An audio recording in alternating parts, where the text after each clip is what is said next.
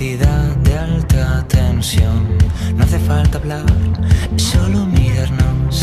El mundo gira a tu alrededor.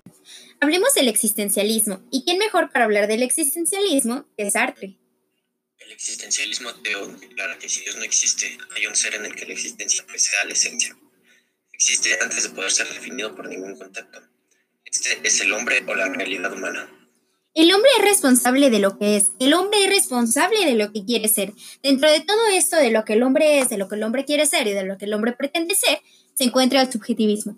Es la elección individual por sí mismo. Esto quiere decir que el hombre se elige y con ello elige a todos los hombres. Elegimos y nunca podemos elegir mal. Es una mentira aquello de que en realidad elegimos, pero siempre no, no era lo que queríamos elegir, en realidad estaba mal, etc.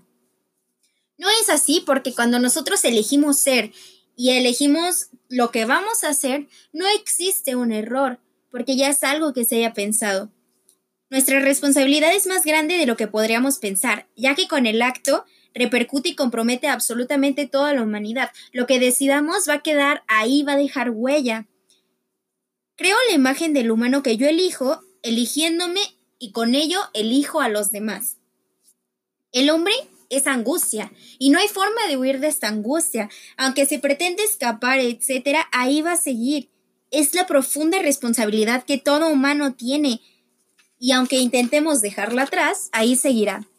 Y por ende, la responsabilidad directa tiene más valor porque ha sido elegida. Cuando realmente premeditamos las cosas y sabemos que esto va a conllevar a algo, llegamos al punto en el que nos damos cuenta de que cuando hicimos la elección correcta, recordando que no hay una elección mal, llegamos a la idea de que nos sentimos satisfechos. Sabemos que eso va a tener un acto bueno y que con ello se va a formar la humanidad.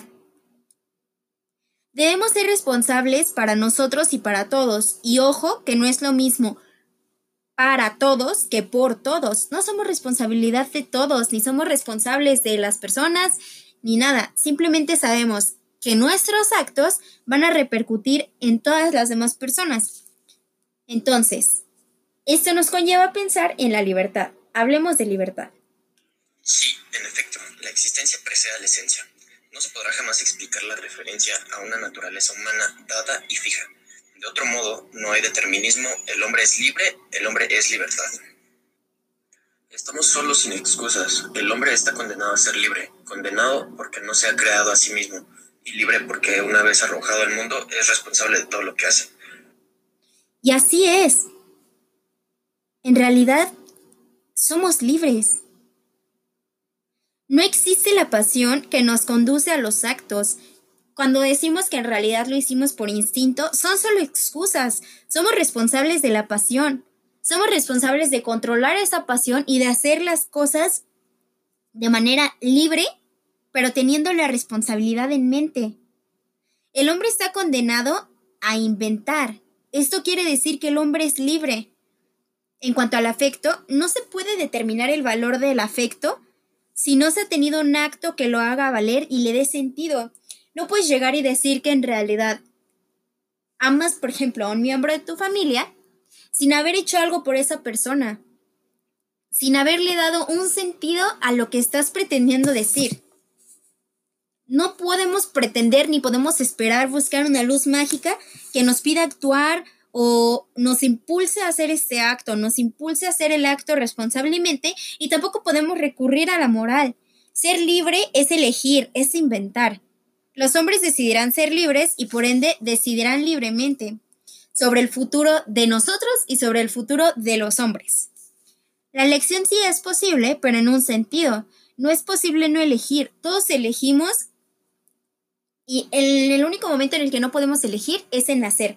Nosotros no pedimos nacer, sin embargo estamos aquí y somos responsables de nuestra libertad. Hay algo en común entre el arte y la moral. Hay creación e invención. No podemos decir que hay que hacer todo conforme a la marcha. Por ejemplo, no se tenía esta regla de que no podías matar a alguien hasta que a alguien se le ocurrió romper la libertad de otra persona y matarla. ¿Por qué no queremos decidir? A mi perspectiva, por lo que el humano no quiere decidir es porque tiene miedo. Y el miedo lo conlleva a decir, mejor seguiré la elección de otra persona, mejor voy a seguir absolutamente a todo el mundo y no tendré mis propias reglas y no voy a opinar por mí.